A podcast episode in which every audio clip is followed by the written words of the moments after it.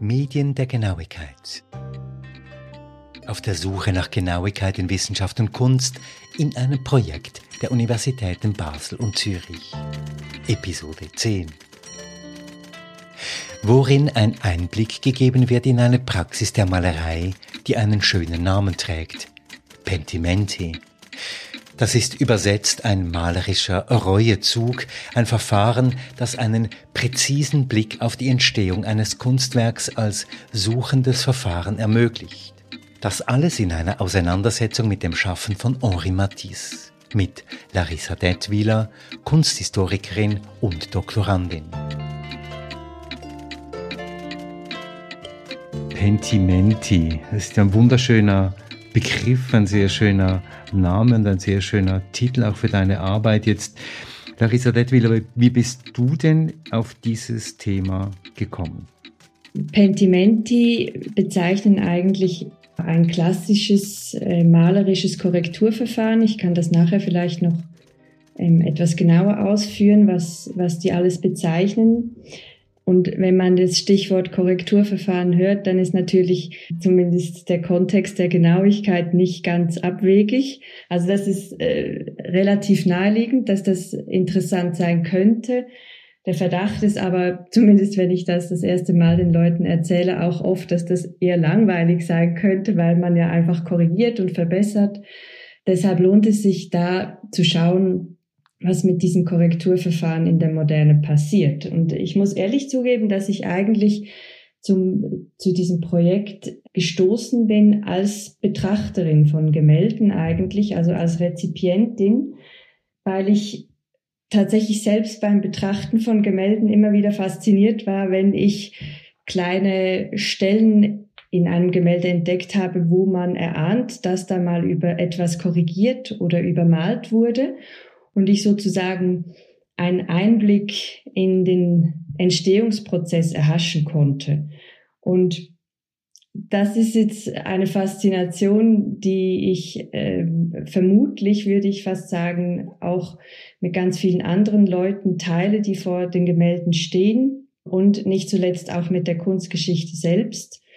Da kann man nämlich ja schon seit einigen Jahrzehnten ähm, eine Tendenz feststellen, dass man die Gemälde kunsttechnologisch möglichst genau untersuchen möchte, um eben aus der Retrospektive ja mehr oder weniger eine lückenlose Rekonstruktion, eine kausale Rekonstruktion der Werkgenese herzustellen. Also Stichwort Röntgenuntersuchungen, Infrarotreflektographie, äh, mikroskopische und chemische Analysen von Farbpartikeln. Ähm, und alle diese Untersuchungen fragen letztlich auch eben danach, ob es sich um ein authentisches äh, Gemälde handelt, also um, um ein Original oder eher um eine Kopie oder Fälschung. Aktuelles Beispiel könnte ich sogar auf eine Ausstellung in Köln hinweisen, Museum Ludwig, russische Avantgarde. Da hat ähm, das Museum aus dem eigenen Bestand 49 Werke so kunsttechnologisch untersucht und festgestellt, dass äh, 22 bis anhin eigentlich falsch zugeschrieben wurden. Und mit diesem transparenten Umgang mit Fälschungen und so weiter ähm, stößt man dann eben auch sehr schnell auf die Frage, welchen Stellenwert oder welche Autorität und Deutungsmacht denn letztlich auch der menschliche Experte, der Connoisseur, der Kunstexperte hat mit seinem geschulten Auge und Fachwissen und ob da die Technik ähm, das Ganze nicht eigentlich in Frage stellt oder zumindest besser machen könnte, genauer aufklären könnte. Ähm, und das sind alles Fragen, die, ähm, die eben auf diese Pentimenti und auf die Begriffsgeschichte des Pentimentus selbst verweisen und dort schon seit Jahrzehnten oder Jahrhunderten sogar immer wieder verhandelt wurden. Was ist denn mit diesem Pentimenti äh, gemeint? Was will dieser Begriff Pentimenti denn eigentlich sagen? Il Pentimento ist eben ein italienischer Fachterminus oder ein italienischer Begriff, der in der Kunstgeschichte als Fachterminus für die Bezeichnung eines genuin malerischen Korrekturverfahrens benutzt wird oder eben für die Bezeichnung von übermalten beziehungsweise korrigierten Stellen, in einem Gemälde beispielsweise, die erst nach Jahrhunderten auf natürliche oder eben auch künstliche Weise wieder sichtbar geworden sind oder sichtbar gemacht werden.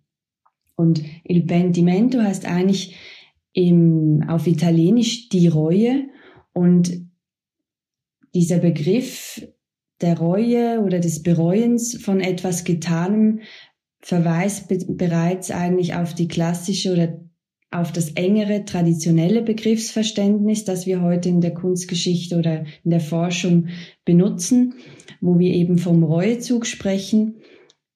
Und da geht es eigentlich um ein verdecktes, äh, um ein intendiertes Verdecken der, des Bereuten. Also ich kann das vielleicht eben an diesem Ölgemälde von Philipp IV. zu Pferde ähm, kurz erläutern. Dieses Gemälde wurde von Diego Velázquez gemalt 1635 und ist heute im Prado in Madrid zu sehen.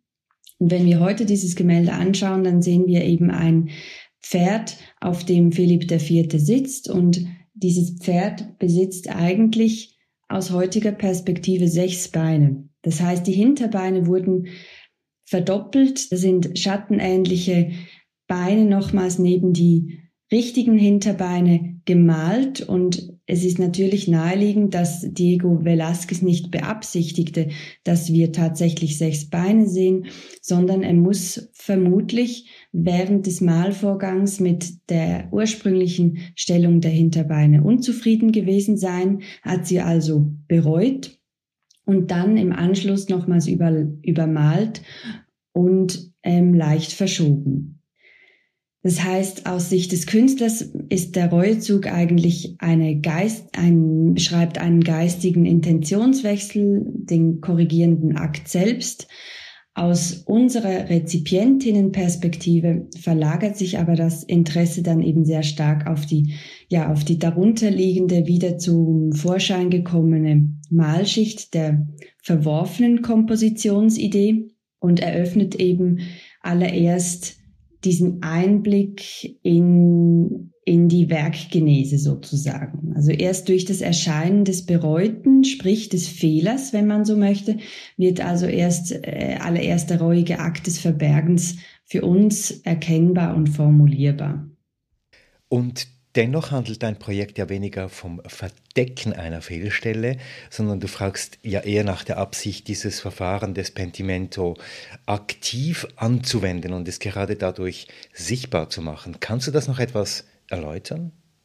In meiner Dissertation äh, beschäftige ich mich weniger mit dieser klassischen malerischen Begriffsdefinition als mit einem breiteren Begriffsverständnis, das sich letztlich aus der Untersuchung ergeben hat, als ich die französische, muss man sagen, die französische Begriffsgeschichte de, von Pentimenti ab 1757 ähm, untersucht habe. Und da hat sich eben schnell ergeben, dass dass ähm, zum Beispiel ganz viele verschiedene Medien mit Pentimenti in Verbindung ge gebracht werden. Ganz am Anfang sogar die Zeichnung und da kann es also nicht um die Überlagerung und Verdeckung von verschiedenen Malschichten gehen, sondern in der Zeichnung tritt plötzlich anstelle des, der definitiven Korrektur eben das Vergleichen, Abwägen, Hinterfragen. Und äh, wir haben es mit einer spontaneren Form der Erarbeitung und Findung des Bildkonzepts allererst im Malprozess auf der Leinwand zu tun. Also es geht also eher um das Akkumulieren von verschiedenen alternativen Möglichkeiten, die sich der Künstler selbst sozusagen auf dem Blatt zur Auswahl stellt von verschiedenen Konturen aus denen er dann eben die eine letztlich auswählen kann. Aus der Begriffsgeschichte wird also deutlich, dass Pentimenti sehr stark mit der Sichtbarkeit in Verbindung gebracht werden, also mit der Sichtbarkeit von Korrekturen, mit der Sichtbarkeit von ehemaligen Zuständen. Und das hat mich dann eben dazu gebracht, dass ich mich vor allem mit einer absichtlichen Sichtbarmachung ja des malerischen Schaffens und Überarbeitungsprozesses in der Moderne beschäftigen wollte. Und mit diesem Sichtbarmachen kommt natürlich automatisch dann auch die Frage nach der Relevanz der moralischen Reuekonnotation. ob es da vielleicht eine allfällige semantische Verschiebung, Verschiebung gegeben hat oder nicht. Und tatsächlich lässt sich das auch feststellen.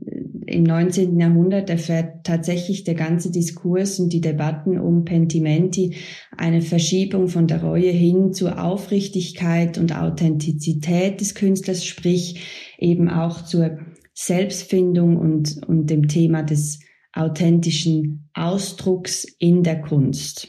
Also da sind wir definitiv in der Moderne dann auch angelangt. Wie kann denn du dieses absichtliche Setzen, diese Inszenierung, wie du sagst, von Pentimenti mit dem prozessualen Verständnis von Genauigkeit zusammengedacht werden? Dieses prozessuale Verständnis von Genauigkeit, das du ja mit Aurea Glaskopf und Ralf Ubel anhand der modernen Kunst verfolgst? Jetzt, wenn ich vielleicht das Ganze nochmals stärker im äh, größeren Genauigkeitsprojekt selbst verorten soll und auch den Fokus noch stärker auf, auf die Frage nach der Prozessualität, also nach prozessualer Genauigkeit bei Henri Matisse lenke, dann ähm, habe ich eigentlich in der Dissertation mit der ja, sozusagen Ausgangsfrage begonnen, was mit einem ja genuin malerischen Korrekturverfahren und dessen moralischen Implikationen geschieht, wenn sich die Malerei eben spätestens mit der Romantik von der Vorgabe der exakten Gegenstandswiedergabe löst. Also wir haben das vorhin schon äh, bei Ralfs Ausführungen gehört mit Delacroix und Paul Klee. Und tatsächlich lässt sich da eben auch eigentlich Matisse in diese, in diese Tradition einreihen. Ich kann vielleicht nochmals auf Paul Klee verweisen, der das sehr gut auf den Punkt bringt. Er fordert nämlich explizit, ähm, explizit die Sichtbarmachung unoptischer Eindrücke. Und wenn wir jetzt bei Matisse sind, dann ähm, ist er wohl derjenige, der im 20. Jahrhundert auf extrem auffällige Weise und extrem explizit in Schriften, in Interviews, aber eben auch in seinen, seiner, in seinen Werken immer wieder einerseits die Überarbeitung und harte Arbeit betont hat und andererseits auch immer auf sein, auf sein Ziel des Ausdrucks seiner subjektiven Empfindungen und letztlich seiner Künstlerpersönlichkeit explizit äh, verwiesen hat. Also er hat wirklich nach den Grenzen und dem Potenzial des Ausdrucks in der Moderne gefragt. Und eben mit Klee, die Sichtbarmachung unoptischer Eindrücke, da liegen wir natürlich mit Matisse sehr nahe, der dann eben die subjektive Empfindung sozusagen, der eine sichtbare Form in seinen Werken zu geben versucht. Und da ist es wichtig, vielleicht zu verstehen, dass dass Matisse, und das wird in seinen Schriften deutlich, unter Empfindung nicht nur in Anführungsstrichen eine Farbempfindung, eine Farbwahrnehmung versteht, sondern dass ihn tatsächlich die Relationen und Beziehungen der Objekte zueinander und letztlich auch zu sich selbst interessieren. Und er versucht, diese Relationen und diese gegenseitige Beeinflussung der Objekte zueinander eben auszudrücken und wiederzugeben und festzuhalten. Und das führt dann wiederum auf der Leinwand im Arbeitsprozess zu einem, ja, zu einem höchst dynamischen, prozessualen Geschehen auf der Bildfläche.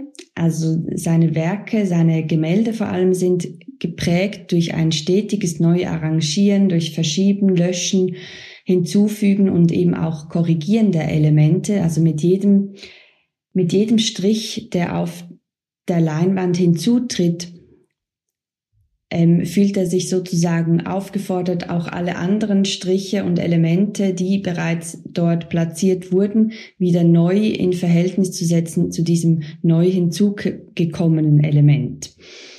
Das ist also wirklich jetzt ein prozessuales Verständnis von Genauigkeit, welches eben das Gemälde zu einem dynamischen, prozessorientierten Gefüge macht, in dem eben auch zeitliche Verläufe und Veränderungen ja sedimentieren, dokumentieren und eben gerade über diese Pentimenti letztlich sichtbar gemacht werden. Welchen Stellenwert misst denn Mattis diesem Dokumentieren einer Suchbewegung bei und ist dieses Dokumentieren eines sich verfertigenden oder verfertigten Kunstwerks ein besonderes Merkmal der modernen Kunst?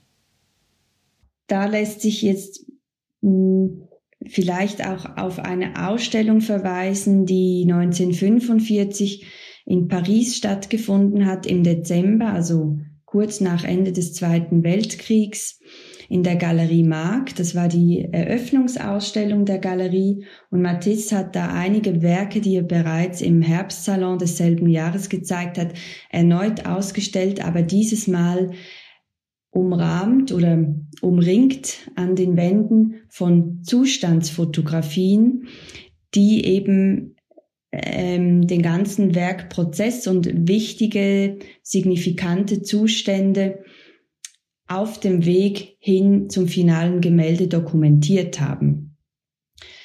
Das hat natürlich für die Betrachterinnen und Betrachter wiederum eine ja, pädagogische Funktion gehabt. Ähm, Gaku Kondo, ein japanischer Kunsthistoriker und Philosoph hat das sehr schön auch ähm, ausgeführt und sich damit beschäftigt. Also eine pädagogische Inszenierung in dem Sinne, dass die Betrachterinnen regelrecht dazu angehalten werden, sich im Raum zu bewegen, zwischen den einzelnen Fotografien hin und her zu laufen, zwischen Nah- und Fernsicht, ähm, Detailerkennung und ähm, Erkennen des großen Ganzen des Einzelwerks eigentlich immer hin und her switchen und so eigentlich den Entscheidungs- und Malprozess des Künstlers nochmals wiederholen oder nachvollziehen, so, soweit das eben überhaupt möglich ist. Aber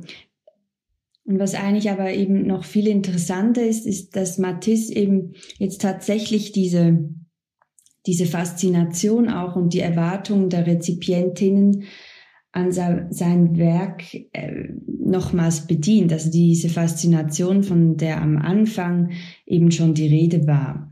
Ähm, die reine Tatsache, dass er eben Fotografien verwendet hat, um seine Werk, um die Werkgenese sozusagen zu dokumentieren, verweist ja schon explizit auf, auf ähm, Methoden und Techniken der Genauigkeit es geht äh, nicht nur um die Fotografie als Dokumentationsmittel, sondern eben wirklich auch als Beweismittel. Und da kommen dann Stichworte wie mechanische Abbildgenauigkeit, das scheinbar objektive Informationsinstrument, die Repetition, Serialität, aber auch Inventarisierung, Sortierung und Datierung mit ins Spiel.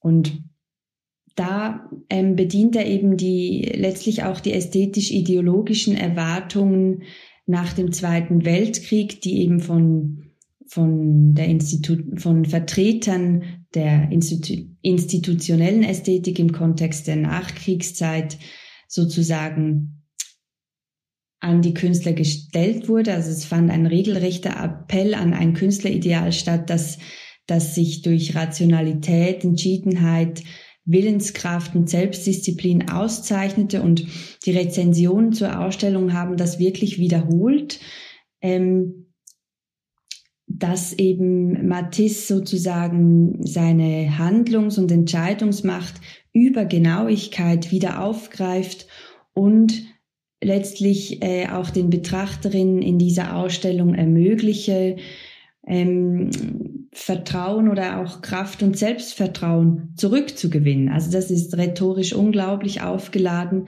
ähm, und führt aber gleichzeitig direkt zurück zu Diskussionen um Pentiment im 18. und 19. Jahrhundert, wiederum zum Thema der intimen Einsicht. Also diese Zustandsfotografien werden als Aveu und Confidence, also als ja, Eingeständnisse und Vertraulichkeiten bezeichnet die eigentlich die Betrachterin zu Zeugen des Malprozesses machen und eben diesen Einblick, ja, der Experten eben auch äh, auf, auf das Original ermöglichen.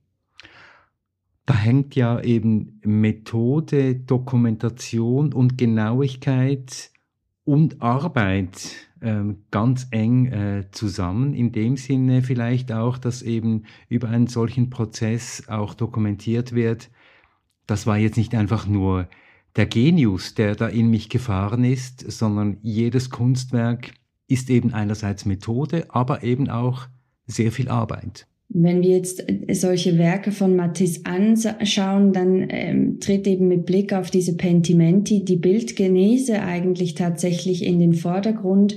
Wir haben das Gefühl, wir könnten ja ein Stück weit dem Entscheidungsvorgang des Künstlers folgen und diese Spuren der Überarbeitung werden eben ja zu, zu einem Ausdruck des agierenden Künstlersubjekts mit allen positiven und negativen Konsequenzen. Also da ist Fort- und Rückschritt zu beobachten. Ähm, gerade diese, diese, diese Kratzer und dieses Ablösen, was zum Teil auch sehr aggressiv äh, vonstatten gegangen sein muss auf der Leinwand, ähm, ist wirklich sehr präsent äh, in vielen Werken von Matisse. Und diese, diese Kratzer und so weiter verweisen letztlich eben auch auf die menschliche Ehr- und Fe Fehlbarkeit. Und da sind wir einerseits wieder total in der Thematik der Kunstrezeption des 19. Jahrhunderts, wo eben eine starke Aufwertung von Fehlern, Zweifeln und Zögern im Zusammenhang mit Pentimenti stattgefunden hat. Und wir sind auch mitten in der Genauigkeit selbst drin, denn der Fehler ist nun mal ein ja, konstitutiver Antrieb des noch genauer arbeiten wollens. Also allererst, wenn auch der Künstler selbst, wenn er sein Werk im Malprozess immer wieder neu betrachtet und einen Fehler entdeckt, ist das sozusagen wieder der Einstieg für eine neue Überarbeitungssession, könnte man sagen. Also diese Auffächerung des Entscheidungsprozesses führt letztlich zu einem Begriff von Genauigkeit, der eben im Aufzeigen von Alternativen und Aspekten liegt, welche alle zusammen erst zu einem spezifischen, einzigartigen Werk beitragen.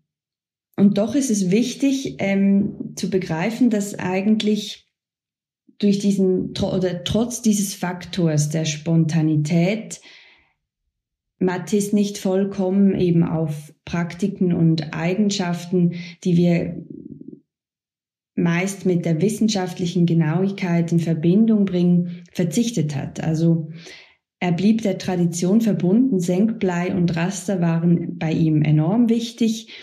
Und äh, hinzu kommen dann Stichworte wie Selbstdokumentation, Vergleich, Korrektur natürlich, Selbstdisziplin, Selbstbeobachtung und auch Ordnungs- und Rekonstruktionsversuche. Und da hat er sich eben verschiedenster Mittel bedient, die eigentlich eben aus ja, als Techniken der Genauigkeit, auch Kulturtechniken der Genauigkeit ähm, eingeordnet werden können.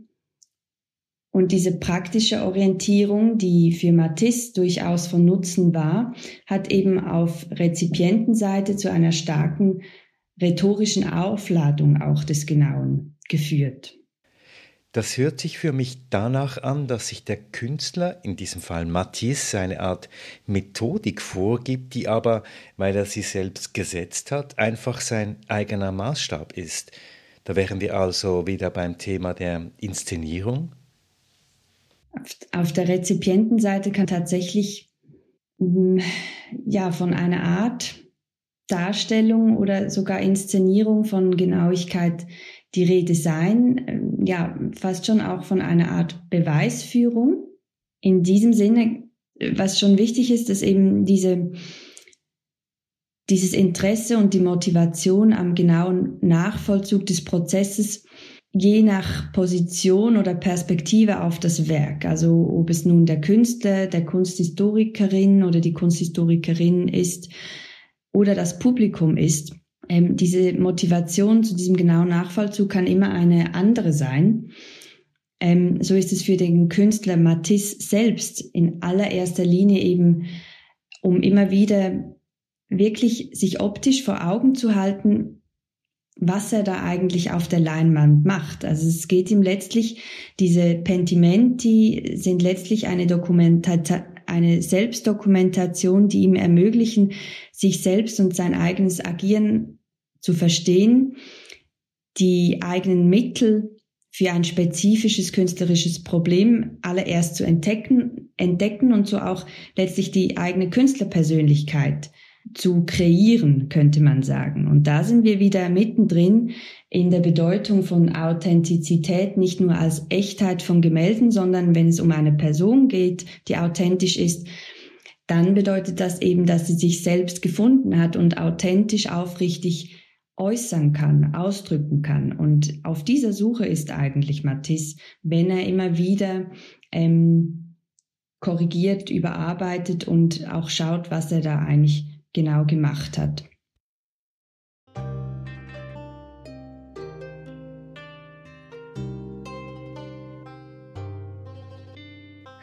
Das ist das Ende von Episode 10 von Medien der Genauigkeit mit Larissa Detwiler Kunsthistorikerin, die in ihrer Forschungsarbeit hinter das Entstehen von Bildern schaut und mit der Moderation von Christoph Keller.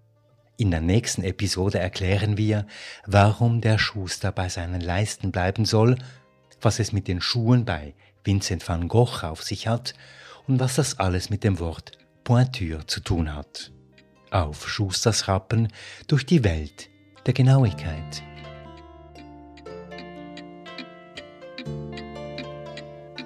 Medien der Genauigkeit in einem Synergia-Projekt, finanziert vom Schweizerischen Nationalfonds, an dem beteiligt sind die Professuren für Neuere Kunstgeschichte, für Neuere Deutsche Literatur, für Geschichte und Theorie der Medien, alle drei an der Universität Basel, sowie die Professur für Geschichte der Neuzeit an der Universität Zürich. Alle Details zum Projekt und zu allen Teilprojekten sind zu finden unter www.genauigkeit.ch. Dieser Podcast ist eine Produktion von Podcast Lab mit der Musik von David Hilowitz. Zu hören auf der Webseite des Projekts Genauigkeit www.genauigkeit.ch, auf Apple Podcasts, auf Spotify, auf podcastlab.ch und überall dort, wo Sie auch sonst die guten Podcasts finden.